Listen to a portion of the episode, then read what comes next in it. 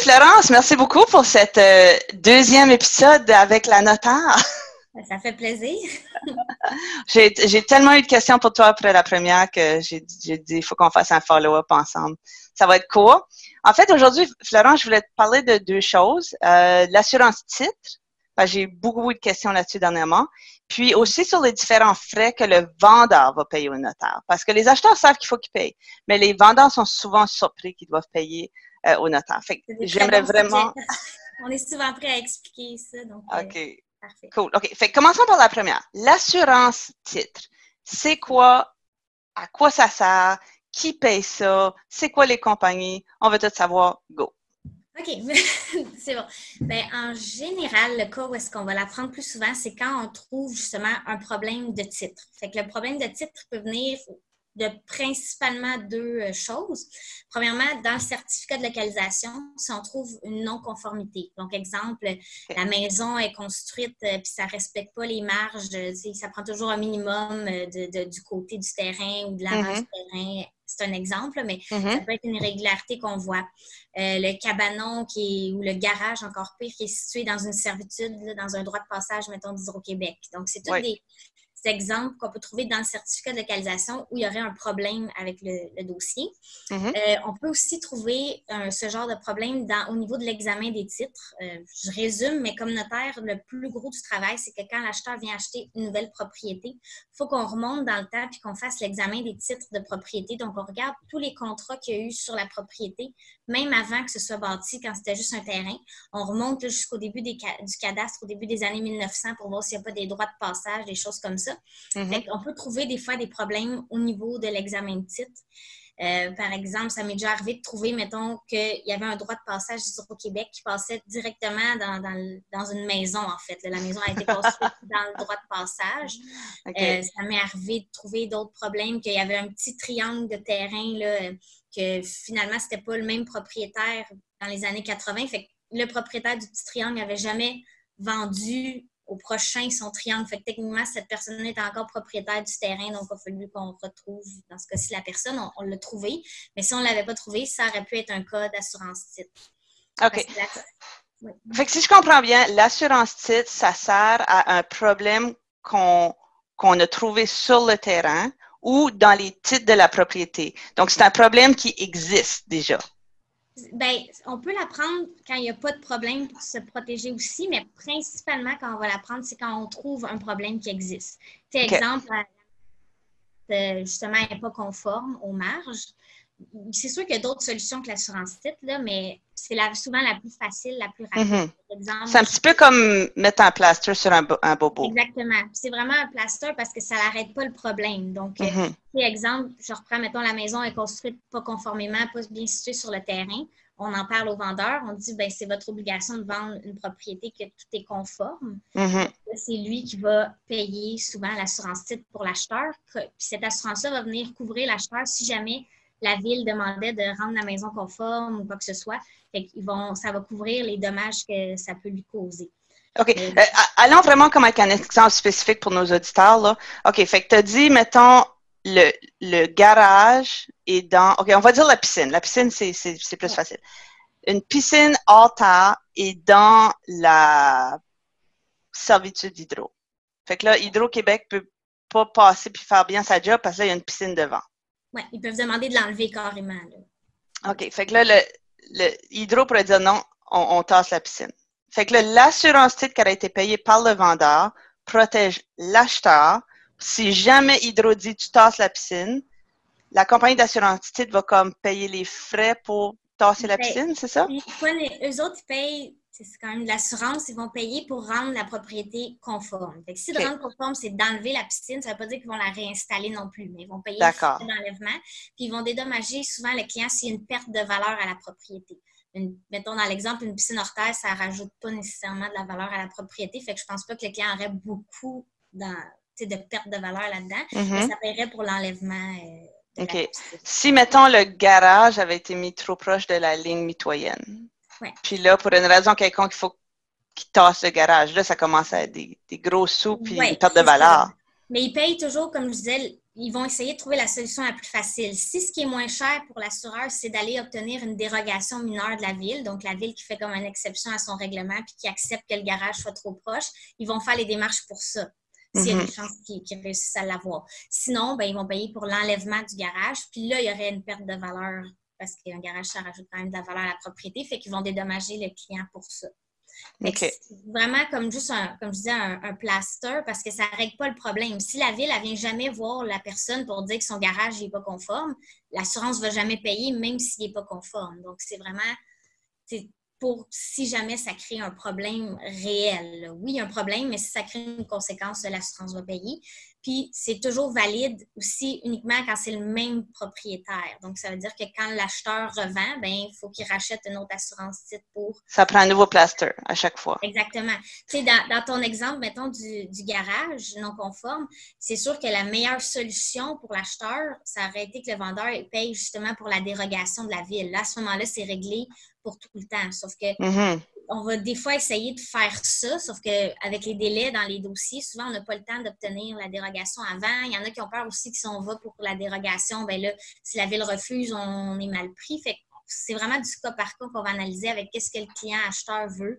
Puis on va essayer de trouver le meilleur moyen, mais je dirais que l'assurance, c'est souvent ce qui est le plus rapide. Puis c'est ça, c'est souvent mm Puis si je comprends bien, Florence, corrige-moi si j'ai tort, là, l'assurance type est comme un genre de papier de l'assureur où ce que vous pouvez comme cocher plusieurs boîtes. Comme s'il y a plus qu'un problème, vous pouvez en fait couvrir plusieurs choses avec un frais seulement. C'est ça. Ça coûte pas plus cher plus on couvre de choses. C'est vraiment global. Dans le fond, l'assurance, même si on la prend pour un problème spécifique, elle couvre toujours la même chose. ça couvre pas mal tous les problèmes, même ceux qu'on n'aurait pas vu ou qu'on n'aurait pas déclaré sur l'assurance. C'est sûr que si on connaît un problème, il faut qu'on le déclare. Mm-hmm. C'est comme toutes les assurances. Mais l'assurance titre, on peut même la prendre quand il n'y a pas de problème euh, du tout. Là. Donc, euh, il y a des clients que, à ce moment-là, c'est l'acheteur qui va la payer. C'est parce qu'on ne peut pas se dire au vendeur, ben il y a une non-conformité, donc tu payes l'assurance. Euh, j'ai des clients acheteurs qui vont choisir de la prendre parce que ça vient couvrir il y a une portion vol d'identité pour, euh, avec certains assureurs. Donc, euh, il y en a, ça arrive peut-être, je pense, deux, trois fois par année au Québec, des gens qui se font voler leur maison. ça paraît bizarre, mais c'est, mettons, quelqu'un qui se fait passer pour vous, puis qui vend la mhm. maison chez un notaire avec des fausses pièces d'identité, tout ça. Fait qu'il y a un volet qui est offert avec l'assureur pour ça. Fait que j'ai des clients qui vont le prendre acheteur pour se couvrir. Puis en même temps, ça rajoute toutes les autres couvertures que je parlais avant. Fait que s'il y a des problèmes que, mettons, l'arpenteur ou le notaire, on n'est pas tenu de, vérifier, l'assurance peut couvrir aussi ces problèmes-là. Euh, il y a un exemple que je donne souvent, là, que j'avais une madame, dans le fond, qui a acheté un intergénération. L'arpenteur, il faut juste qu'il vérifie que c'est conforme d'avoir l'intergénération dans ce secteur-là. Donc, tout était mm-hmm. beau, elle avait le droit, etc. Sauf que peu après, elle a reçu un avis de la ville comme quoi que la porte de l'intergénération, il fallait qu'elle soit sur le côté de la bâtisse, mais était en avant. Mais ça, c'est pas quelque chose, tu sais, l'arpenteur ou. Non, il ne check pas ça, il ne check pas les portes. Ouais. du règlement de OK, si tu construis tout comme il faut. Fait que dans le fond, l'assurance titre a pu couvrir pour ça, pour la, la porte. Là. Wow, OK. Si elle l'avait pas pris, parce qu'en apparence, il n'y avait pas de problème, tu sais, c'était conforme, elle avait le droit d'avoir son, mm-hmm. son intergénération, mais l'assurance peut couvrir pour des règlements encore plus poussés. Là. Wow. Ça me fait penser, dernièrement, j'ai une transaction à Saint-Placide, dans ton patelin. Puis la courtière voulait un assurance titre et voulait que les vendeurs payent un assurance titre parce que euh, Saint-Placide ne trouvait pas le permis de construction. Fait que là, il, y avait peur qu'il n'y avait pas eu de permis de construction pour la maison qui avait été construite en 2004. Euh, mais on n'a pas voulu signer le papier, on a voulu, on a voulu trouver le, permis de construction. Finalement, on l'a, on l'a, on l'a trouvé. Il existait. Euh, mais je pense que les vendeurs, les acheteurs étaient quasiment déçus parce que là, il n'y avait plus rien à comme pousser les, vendeurs à. mais je pense qu'ils voulaient quand même l'assurance titre juste parce que ça, ça les. Comme tu dis, il y a des avantages à l'acheteur à l'avoir. Ça peut. Mais c'est sûr que, tu sais, mettons les autres provinces, eux autres, ils ont systématiquement une assurance titre parce qu'ils n'ont pas, de notaire qui fait qui font toute la recherche aux États-Unis, je pense que ça fonctionne comme ça. Mais c'est sûr que nous, on est comme payés pour faire ces recherches-là, pour voir venir les problèmes. Fait c'est un peu partager l'opinion. Est-ce que ça prendrait une assurance titre partout? C'est un peu d'assurer quelque chose qu'on nous, on a vérifié. Mais comme je disais, il y a des petites choses des fois que que ça peut couvrir aussi. Mais dans le fond, si l'acheteur la veut, il peut toujours l'acheter. Dis-nous combien ça coûte l'assurance titre. Bien, ça, ça, va dépendre. Dans le fond, il faut faire faire une soumission. Euh, moi, je fais affaire, il y a plusieurs compagnies. Moi, celle que je fais le plus souvent affaire, ça s'appelle Stewart Title. Euh, eux autres, une police, ça va être à peu près 250, 270. Mais c'est sûr que nous, on charge pour commander euh, la mm-hmm. aussi. C'est la paperasse, tout ça. Fait je dirais qu'une assurance dans un dossier, c'est à peu près entre 350 plus taxes à peu près dans ces alentours-là. Comme je disais, c'est valide tant que la personne est, propriétaire. La seule chose, c'est que souvent, quand il y a un problème, il faut assurer aussi la banque de l'acheteur parce que si, mettons, la banque vient saisir et il y a une non-conformité, ben il faut qu'ils se fassent payer eux aussi. Fait que là, mm-hmm. si l'acheteur change de banque ou de créancier hypothécaire, ben là, il faut, faut que l'acheteur repaye pour l'assurance euh, de la banque à chaque refinancement. OK. Ah, c'est un détail intéressant, ça. Mm-hmm. Fait que Juste le fait de changer de banque, renouveler avec une autre banque, fait que l'assurance titre qu'on a racheté à la transaction devient plus valide. Elle n'est plus valide. de l'acheteur est valide. elle ne va pas coûter aussi cher parce qu'on fait juste rajouter, euh, on fait juste changer la banque. Donc, la portion acheteur, qui ça fait partie de la, de la police d'assurance. Puis, c'est possible d'assurer juste l'acheteur ou juste la banque aussi. Là. Ça, se fait euh, dans les deux cas. Fait que dans le fond, quand on renouvelle l'hypothèque, on va venir assurer juste la nouvelle banque. Donc, la police, la prime est souvent moins chère. On parle plus d'un deux. Ben, la, prime, je ne sais plus par cœur, mais grosso modo, un 200 à peu près avec les frais du notaire pour commander le 250 peut-être. OK. Florence, est-ce que je remarque une tendance? Là, ça fait cinq ans que je fais l'immobilier. Je me rappelle pas qu'il y avait autant d'assurance titres quand j'ai commencé. En ce moment, on dirait que la plupart des notaires l'achètent beaucoup plus souvent ben, qu'avant. Qu'est-ce qui a causé cette... C'est une tendance ou euh, y a-t-il quoi qui a changé? Ben, j'en entends plus parler aussi. C'est sûr que nous autres au bureau, maintenant, on l'explique que ça existe même s'il n'y a pas de problème. Euh, parce que, bon, il y en a qui veulent avoir l'information, le vol d'identité, tout ça, puis on ne peut pas se faire dire, oh, je ne savais pas que ça existait, je l'aurais pris si j'avais su. On l'explique. Fait que je pense que il y a plus d'acheteurs des fois qui la veulent, même s'il n'y a pas de problème. C'est sûr que les banques aussi exigent ont plus d'exigences. Même nous, on a plus de choses à vérifier aussi. Fait oui, on va la, prendre plus souvent.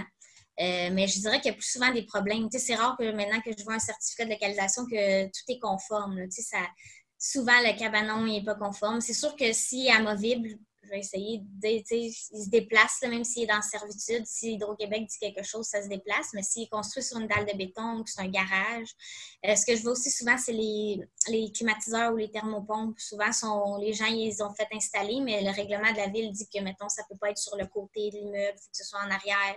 Ils l'ont mis sur le côté. Ça, c'est sûr que je prends une assurance titre parce que si l'acheteur se fait demander de déplacer ça, euh, déplacer la tuyauterie, toutes les choses, ça peut être beaucoup de, de mm-hmm. Ça, c'est un cas que je vois vraiment souvent pour euh, l'assurance titre. c'est sûr qu'il y a plusieurs petites choses comme ça qui fait que oui, on achète. Euh, moi aussi, j'ai remarqué qu'il y en a plus souvent, mais il y a Je pense que les appointeurs peut-être sont plus détaillés aussi. Ça se peut-tu qu'ils font des, certificats plus. Ils approfondissent un petit peu plus les recherches? Ou la réglementation de la ville devient est de plus en plus stricte aussi, là. C'est ça, c'est sûr que c'est de plus en plus strict. je dirais qu'au début de ma pratique, il y avait des cas que je ne prenais pas nécessairement d'assurance mm comme ah, ça va être correct, mais là, plus on voit ce cas-là se répéter, plus on voit que ça a créé des problèmes, mais ben là, on va prendre euh, l'assurance. Comme récemment, c'est un stage, j'ai un client qui s'était bâti une mini, mini, mini rallonge à son garage pour mettre sa moto, je pense. Puis il était comme deux, trois pouces, un petit peu trop proche de la, la ligne. Fait qu'il a, il a, il a, dû, il a dû payer une assurance titre, puis il était vraiment pas content.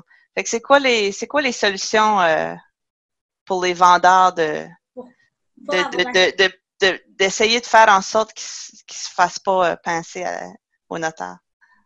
Ben, c'est de construire correctement quand ils le font. lui, il aurait fallu qu'il cherche un permis, qu'il fasse vraiment prendre les mesures exactes. Euh, pour faire sa rallonge. c'est sûr que je pense que c'est aussi un facteur, c'est qu'il y a de plus en plus de gens qui font un peu n'importe quoi sur leur maison, ils ne demandent pas nécessairement de permis, ils disent Ah, je suis correct, tout est beau. Mm-hmm. Mais après ça, quand on fait le certificat de localisation, on se rend compte qu'il y a des problèmes. C'est vraiment Absolument. prendre les permis qui vont avec les nouvelles constructions que les gens mm-hmm. Mais tu as parlé de la thermopompe. Je pense pas que la plupart des municipalités ne vont pas exiger un permis pour une installation de thermopompe. À moi, je me trompe? Euh, je ne penserais pas non plus, mais c'est de s'informer, dans le fond, des règlements à ce moment-là de la, ville pour euh, savoir est-ce qu'on a le droit de la mettre sur le côté, c'est quoi la distance à respecter. Parce que c'est sûr que les gens, ils pensent pas non plus. Ils disent, la personne qui vient l'installer, normalement, elle connaît les choses. On espère. mandat d'aller vérifier le règlement de la ville à la personne. Chaque ville est différente aussi, oui, absolument. je dirais à chaque fois qu'il y a un ajout sur le terrain de quelque chose qui serait difficile à bouger, s'il si, fallait le bouger, ben ça serait de s'informer avec euh, s'il y a un règlement là-dessus. Mm-hmm. C'est plus lourd, mais ça mm-hmm. va éviter des problèmes au moment de justement d'arriver chez le notaire. Ça va éviter d'avoir à payer l'assurance titre. Mm Une autre chose que je remarque souvent, c'est que les gens ne veulent pas commander leur certificat de localisation tant qu'ils n'ont pas un offre d'achat accepté avec les conditions réalisées, mais là, il y a un, délai de six semaines avant d'avoir le certificat de localisation. fait que là. C'est toujours bien de l'avoir avant parce que ça permet de voir les problèmes à l'avance, justement, puis de pouvoir les régler ou voir venir. Tu sais, si, exemple, il y a une non-conformité, puis la personne a le, certificat puis elle le sait avant, bien, ça va permettre peut-être d'aller chercher la dérogation à la ville au lieu d'avoir acheté l'assurance titre. C'est sûr, la dérogation au niveau frais est souvent plus cher, mais au moins le problème est réglé. Fait que le futur acheteur il est peut-être plus en confiance d'acheter mm-hmm. quand le problème est réglé que de savoir que lui aussi, il va falloir tout le temps qu'il rachète euh, une assurance titre pour les autres. Par curiosité, ça serait combien de dérogations? Euh, ça dépend des villes. Les frais sont, tous différents. Je pense que la dernière que j'ai faite, c'était autour d'un 800 OK. Mais ça, la ville peut plus revenir après. Il n'y a plus d'assurance. C'est ça. C'est ça. Mm. C'est rare que je les vois, que les vendeurs ont été à ce point euh, diligents. C'est très rare. On voit beaucoup plus d'assurance. Bon, pour la facilité qui est l'assurance, c'est rapide. Ouais. Ils n'ont rien à faire, ils n'ont pas de démarche. Puis souvent, l'acheteur est, l'acheteur est pas stressé que le cabanon est deux pouces euh, trop proche de son voisin. Pour les cabanons, c'est bien rare parce qu'on achèterait pour toutes les transactions. Là. Sont ouais. Ouais. Euh, hmm, avant qu'on passe au prochain, il me semble que j'avais un autre question. J'ai parlé de ça. Que t'as pas Florent, je vais tout couper ça. C'est correct.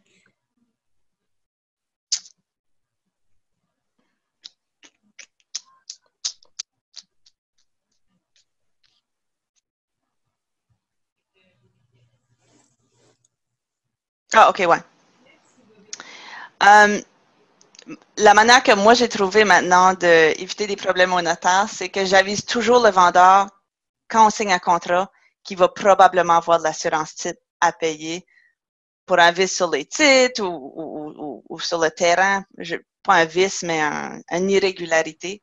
Comme ça, je trouve que au moins, il n'y a pas de mauvaise surprise au notaire. je pense que c'est une bonne pratique pour les courtiers de, de juste prévoir l'assurance titre à l'avance? que ça se peut qu'il y en ait une. Peut-être pas que c'est sûr qu'il va en avoir une. Comme je disais, c'est sûr que nous, on a un travail à faire, on vérifie. Fait le but, c'est justement de ne pas avoir d'assurance titre puis de régler pour vrai le, problème. C'est un peu ça le but hmm. du, notaire, c'est de soulever justement les problèmes qui pourraient arriver. Fait je pense que c'est quand même bon d'avertir les acheteurs, euh, les vendeurs, pardon, parce que c'est souvent nous qui a la tâche de leur dire que ça prend l'assurance, puis s'ils ne sont pas du tout au courant, ça, ils ne s'attendent pas à payer ce, frais-là. Euh, c'est ça, dans le fond, c'est une bonne pratique de les aviser euh, comme courtier que ça pourrait arriver s'il y a un problème, puis c'est normal, puis ça, ça, arrive dans plusieurs dossiers. Comme ça, au moins, ils sont, sont, moins, sont moins surpris quand nous, on leur parle de ça. Ils savent déjà c'est pas une assurance titre. C'est ça. Rendu là, le, le 300-400 dollars qu'ils vont devoir payer, au moins s'ils l'ont comme précalculé à l'avance, ça. pince moins le rendu. S'ils n'en ont pas acheté, ben, finalement, ça leur fait ça de plus, ils sont contents. c'est ça, c'est un bonus. Uh, over, uh, under promise, over deliver, right? Oui. OK. Maintenant, j'aimerais qu'on parle uh, des frais au notaire aux vendeurs. Parce que ça, il y a beaucoup de confusion avec les vendeurs. Ils sont tout le temps surpris quand je les explique au début et à la fin de la transaction que eux vont devoir payer des sous au notaire. Euh, tout le monde est d'accord pour dire que c'est l'acheteur qui paye la, grosse facture, l'acte hypothécaire et l'acte de vente. Mais c'est quoi les frais qu'un vendeur va être obligé de payer à sa transaction? Dans le fond, le vendeur, ben, il y a, qui est toujours là, peu importe que le vendeur ait une hypothèque ou non, c'est les frais pour tout ce qui est en fait l'administration, la comptabilité en commis. Parce qu'exemple, si nous on vend une propriété, il faut qu'on s'assure justement que les taxes municipales scolaires sont payées à jour sur la propriété. Euh, fait que s'ils ne sont pas payés, ben, on fait un chèque et on l'envoie. Mais mm-hmm. L'argent du vendeur, on fait ça pour le vendeur de, payer ses taxes. Euh, pour le vendeur, on rembourse son hypothèque s'il y en a une, donc on fait le chèque. On paye le courtier immobilier, on paye son certificat de localisation. Fait que c'est toute la manipulation des fonds du vendeur, puis nous, on paye des factures à lui. c'est sûr qu'il y a un frais pour Mm-hmm. cette administration-là. Il va aussi avoir le frais pour euh, les relevés de taxes, taxes municipales, taxes scolaires. Euh, nous, il faut qu'on prouve justement que les taxes municipales sont payées à jour sur la propriété, puis les taxes scolaires aussi. Euh, il y en a qui disent, ben, on t'emmène le compte de taxes, tu le vois bien, mais on ne le voit pas sur le compte si vous avez fait le paiement, dans le fond. Il faut vraiment commander à la ville puis à la commission scolaire. C'est sûr qu'il y a des démarches à faire pour commander. Fait qu'il y a des honoraires qui viennent avec ça, mais il y a aussi des frais c'est que les services des villes, des commissions scolaires, pour nous fournir ces relevés-là, ils chargent. Mhm. Euh, les villes, c'est pour à peu près un 60 plus taxes pour avoir ce, relevé-là. Commission scolaire, souvent, il n'y a pas de taxes parce que c'est eux autres même qui, gèrent les relevés qu'ils donnent. Les villes, parce que c'est un Mhm. service euh, qui s'en occupe. Fait que c'est autour d'un 25-30 les commissions scolaires, tout dépendant de la commission puis de la ville. Il y a des villes, c'est moins cher aussi. Mhm. Fait que c'est sûr que ça, c'est des frais qui reviennent aux vendeurs déjà à la base. Fait tout ce qui est administrer, administrer les sous en commis, puis commander les relevés de taxes municipales et scolaires. Puis après ça, se rajoute à ça la quittance. Donc, si jamais ils ont une hypothèque, bien, il faut qu'ils payent le document pour enlever l'hypothèque. Parce que Mhm. je n'expliquerai pas tout comment une hypothèque fonctionne, mais en gros, nous, on rembourse ce que la personne devait, son prêt hypothécaire. Mais de le rembourser, ça n'enlève pas le lien juridique que la banque a sur la propriété. Pour l'enlever, il Mhm. faut faire un contrat avec la banque qui s'appelle la quittance ou la main levée. Fait que nous, les clients ne voient pas nécessairement ces étapes-là, mais il faut qu'on envoie ce projet de document-là à la banque, ils nous le renvoient signé, puis nous, on l'envoie au registre foncier pour vraiment enlever le lien euh, sur la maison. Fait que ça, c'est sûr que c'est au vendeur à payer ça. Puis la logique que j'explique souvent, c'est que si vous n'en avez pas d'hypothèque, ben, il n'aura pas ce, frais-là. Mais si vous en avez une, ou même des fois, j'ai des clients qui en ont deux euh, hypothèques, c'est pas logique de faire payer plus l'acheteur parce que vous avez deux hypothèques. Mhm. C'est vous qui payez pour enlever. C'est ça. C'est un service que vous rendez au vendeur parce qu'il y a une hypothèque. Fait que si lui n'avait pas d'hypothèque, ce frais-là serait juste le- pas là. Il y a un petit frais pour la commis, comme C'est j'ai ça. tantôt, mais il n'y aurait pas sa quittance euh, à payer. là. Fait que c'est vraiment. Puis, tu sais, normalement, quand il signe l'hypothèque au départ, c'est marqué dans les documents d'hypothèque qu'il va avoir une quittance à, à faire euh, à la fin, puis c'est pas la banque qui paye ça, c'est vraiment pour c'est à- au vendeur de, de la payer. C'est ça. C'est même écrit dans les promesses d'achat de courtier euh, immobilier. là. On l'explique aux vendeurs, mais ils oublient souvent. Puis quand ils reçoivent la facture chez le notaire, ils disent Mais pourquoi je paye? Si c'est pas l'acheteur à payer? Puis la, la question revient tout le temps, tout le temps. C'est que ça en est quand même comique, là. Ça, c'est des frais qui s'appliquent pour eux. L'acheteur, eux, vont payer, comme tu disais tantôt, pour monter l'acte d'hypothèque pour leur nouvelle hypothèque, monter l'acte de vente, puis surtout, pour ce que je disais dans, l'autre capsule, l'examen des titres. Donc, c'est ça qui est comme le plus long dans le travail euh, du notaire, c'est remonter, regarder tous les contrats d'avant, voir que tout a été bien fait. Fait c'est sûr que ça, c'est la facture qui va à l'acheteur qui est souvent plus élevée, là, avant que le vendeur ait 3-4 hypothèques, que là, ça, Ouais, c'est ça. Les taxes scolaires ou taxes municipales, ces frais-là, est-ce que c'était à l'acheteur de le payer dans le passé puis ça a changé? Euh, ou ça a toujours été le vendeur qui payait le ça? vendeur, C'est ça. Mais c'est parce qu'en général, c'est dans la facture qui pense, fait qu'on insiste peut-être pas vraiment sur OK, c'était le frais pour ça, mais oui, c'est toujours le vendeur.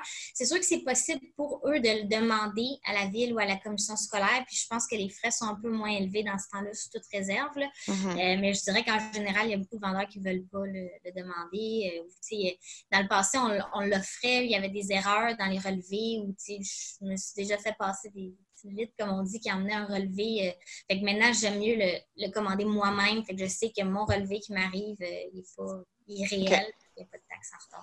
Fait que juste pour résumer, le vendeur va payer euh, sa quittance pour son hypothèque. Il va payer pour l'administration des vérifications auprès des taxes scolaires, taxes municipales. Mhm. Comme on a discuté tantôt, il va peut-être avoir à payer un assurance titre pour une irrégularité sur sa propriété ou sur ses titres. Et euh, on pourrait-tu rajouter à ça, des fois, on voit d'autres frais par rapport au condo? Des fois, on voit des, Ah, ben, des documents qui manquent, là. Ben, c'est. Surtout les condos, il faut donner, selon les, promesses d'achat que vous faites signer, les, les courtiers, c'est écrit dedans qu'il faut remettre une copie conforme de la déclaration de copropriété. Ouais. Euh, souvent est perdue ou les clients mm-hmm. disent qu'ils ne l'ont jamais eu. Fait qu'à ce moment-là, il faut la commander. Donc, il, y a les, il peut se rajouter les frais pour la commander si le client ne l'a pas. Mais s'il a toujours sa copie conforme, ben, il n'y a pas de problème avec ça. exact. Fait que ça, c'est une autre surprise qui est bon à prévoir à l'avance. Parce que si je ne me trompe pas, j'avais un client qui l'avait commandé lui-même du registre foncier à l'avance, sa copie conforme, puis il avait pu sauver un petit peu de sous pour que le notaire ben, pas le faire à la dernière minute? Ça dépend. Ben, nous, on charge le frais du registre foncier, là, mais il y, a probablement des notaires aussi qui chargent un frais pour faire la demande de commander. Là, fait ça se peut qu'ils sauvent ce frais-là, mais le frais du registre foncier est le même que ce soit le client qui commande ou le notaire. Fait que les frais peuvent quand même varier d'un notaire à l'autre un peu. C'est le, montant d'honoraires, en fait, qu'on charge pour la quittance, puis les frais euh, que je disais, les autres frais, ça peut changer. L'honoraire, c'est libre concurrence, dans le fond. Euh, mais les frais fixes, ce que ça coûte commander le relevé de taxes, la quittance aussi, ça ne fait pas partie des honoraires, mais il faut la publier au registre foncier, en fait, comme quoi, une fois qu'elle est signée. ça, c'est un frais fixe, tout dépendant comment le notaire fonctionne pour la publier. Euh, que ce soit électroniquement ou papier, là, ça, varie. Je, je pense que c'est rendu à 143 électroniquement puis 153 trois papiers. Euh, fait que, ça, c'est d'autres frais qui viennent se rajouter euh, à la facture aussi. Là. OK. Super. Ben, vu qu'on est sur le sujet des frais, j'aurais peut-être un troisième sujet à discuter avec toi, Florence, parce que ça, c'est plus le. Là, on a parlé beaucoup plus des vendeurs aujourd'hui, mais juste si on parle des acheteurs, euh, là, je te, je te, lance une question que tu n'as pas pu te préparer. Comment est-ce qu'un acheteur fait pour choisir un notaire? Parce que là, vous êtes beaucoup, un peu comme les courtiers. Tu sais, Souvent, je vois que les acheteurs, ils vont magasiner pour leur notaire. Ils vont des fois nous demander, on leur donne des noms, on leur fournit des, noms. Euh, des noms. Des fois, ils vont magasiner basé sur la, euh, la, la, géolocalisation par rapport à où ils habitent et tout. Euh, mais souvent, ils magasinent le prix. Fait qu'ils vont appeler un paquet de notaires puis essayer de trouver le notaire qui fait, va faire l'acte le moins cher. As-tu des commentaires là-dessus? Oui, j'en aurais longtemps. Euh, dans le fond, ce que je peux dire, parce que pour vrai, comme je disais, c'est la libre concurrence. Sauf que moi, si je viens pour acheter un bien ou un service, mm-hmm. que je vois qu'il y en a, il y a quelqu'un qui charge sensiblement, vraiment beaucoup moins qu'un autre, je vais me poser des questions à savoir mm-hmm. pourquoi. Pourquoi? Et comment il rentre dans son argent, etc. Parce que c'est sûr que ça serait quand même long de détailler tout, là, mais il faut se dire qu'une facture de notaire, il y a une grosse portion que c'est des frais. Fait que ça ne va pas dans les poches euh, du notaire. C'est, certains dossiers, c'est pratiquement 50% de la. Des frais fixes là, que vous, vous n'avez pas le choix de dépenser. C'est ça, entre autres, les frais pour le registre foncier. Donc, euh, mm-hmm. comme je disais, chaque immeuble, dans le fond, a une fiche au registre foncier avec tout ce qui se passe dessus. Mhm. Donc, l'acte d'hypothèque que vous signez, l'acte de vente qu'on fait aussi, euh, c'est tout enregistré dans le registre. Donc, euh, tout ça a des frais d'enregistrement à coût de 150 quasiment chaque euh, publication. Mhm. le créancier, pour l'hypothèque, il demande aussi ce qu'on appelle un avis d'adresse. C'est un autre document, un autre frais d'enregistrement aussi. Là. fait que, ça, ça monte quand même vite, les frais quand je disais qu'on fait l'examen des titres, qu'on regarde tout ce qui se passe sur la propriété, à chaque fois qu'on sort un contrat au registre foncier, on a un frais pour ça aussi. Donc, euh, ça va varier dans les dossiers, la portion frais, mais je dirais que c'est pas rare que c'est 50-50 quand on compte les taxes aussi. Il faut appliquer les, TPS TVQ. Ce qui reste en honoraire, c'est pas la facture complète. souvent, j'entends, ben, on vous charge cher et tout ça, mais quand on regarde ce qui reste au notaire, c'est pas tant que ça, dans le fond. Mm-hmm. Puis là, on parle même pas du loyer, puis des employés, puis des coûts d'impression. Puis... On paye les employés, on paye le loyer, on paye tout le reste avec. Donc, quand on regarde, on fait le calcul, il y a des clients qui ne veulent pas l'entendre parce que c'est un passage obligé quand même le notaire, mais la plupart des clients, quand je prends le temps d'expliquer la facture, ils comprennent puis ils se disent Mon Dieu, finalement, il ne reste pas tant que ça. quand on comprend que la, la, recherche en arrière, l'examen des titres et tout ça. Moi, à la place du client, je me poserais des questions, savoir un notaire qui charge beaucoup, beaucoup moins cher. Il y a encore tous les mêmes frais fixes que nous, uh-huh. que tous les autres notaires. Fait que lui, il ne lui reste pas grand-chose d'honoraire. Fait uh-huh c'est une business quand même. Fait qu'il faut qu'il en fasse plus pour que ça lui rapporte la même chose. En en faisant plus, l'examen des titres, là, c'est, sûr qu'il y a des dossiers quand on tombe que, bon, on a travaillé sur le voisin ou, quelque chose comme ça, fait que ça nous aide dans l'examen des titres, il nous prend moins de temps. J'en mm-hmm. ai déjà eu qui m'ont pris trois jours à faire de, travail, juste faire l'examen de titre. Mm-hmm. c'est pas payant, celui-là. C'est zéro avec, le, quand tu comptes le temps. Fait que, Mhm. est-ce que le notaire qui a chargé un prix beaucoup moindre, est-ce que lui, Mhm. il a pris le trois jours pour faire votre examen de titre? C'est sûr que ça ne paraîtra pas quand vous allez acheter. Tous les contrats vont être faits, ça va être signé, mais après ça, quand vous allez revendre, votre vendeur va peut-être avoir un notaire qui a plus pris le temps de, de faire les, les choses. Mhm. Je ne dis pas qu'il travaille nécessairement mal quand il ne charge pas cher, c'est pas, ça, mais on peut se poser la, la question dans le fond. Fait que quand vous, vous allez revendre, peut-être qu'il y a un problème qui n'aura pas sorti, que là, il va sortir, puis c'est vous qui allez être pris avec, euh, avec ce problème-là. Fait que c'est juste de se poser la question. Tu sais, Mhm. il y en a en même temps qui ont l'aspect immobilier, vont charger moins cher, vont aller chercher des clients avec ça. C'est une façon d'attirer. Ça dépend. Je ne veux pas dire non plus que parce qu'ils chargent moins cher, ils passent moins de temps. Mais tu sais, ça- on peut se poser la, la question. Là. Je dirais de, de faire attention à ça. C'est un service que vous payez. C'est ça. Il y avait un notaire, je me rappelle, il y a quelques années à Laval qui, qui chargeait vraiment pas cher. Puis il était connu pour être le moins cher, puis beaucoup, beaucoup de monde euh, allait là. Puis là, finalement, euh, je sais pas si tu es au courant, là, il y a. J'ai gradué en même temps que il y avait, il y avait tout un système pour essentiellement euh, sor- sortir des actes de vente comme des saucisses là, mais le, le quality control était pas là. ça. Ben, il y avait des actes qui se signaient quand ils n'étaient même pas au pays. Fait que déjà là, il faut qu'on soit en présence de. Fait que c'est, sûr que. Il y a lui, pas- c'est et puis, de ce que j'ai compris, il a été radié de. Oui, il était radié, là, mais lui, c'est vraiment extrême. Là. Je dis pas que les notaires qui ne cherchent pas cher, c'est tout euh, à ce point-là.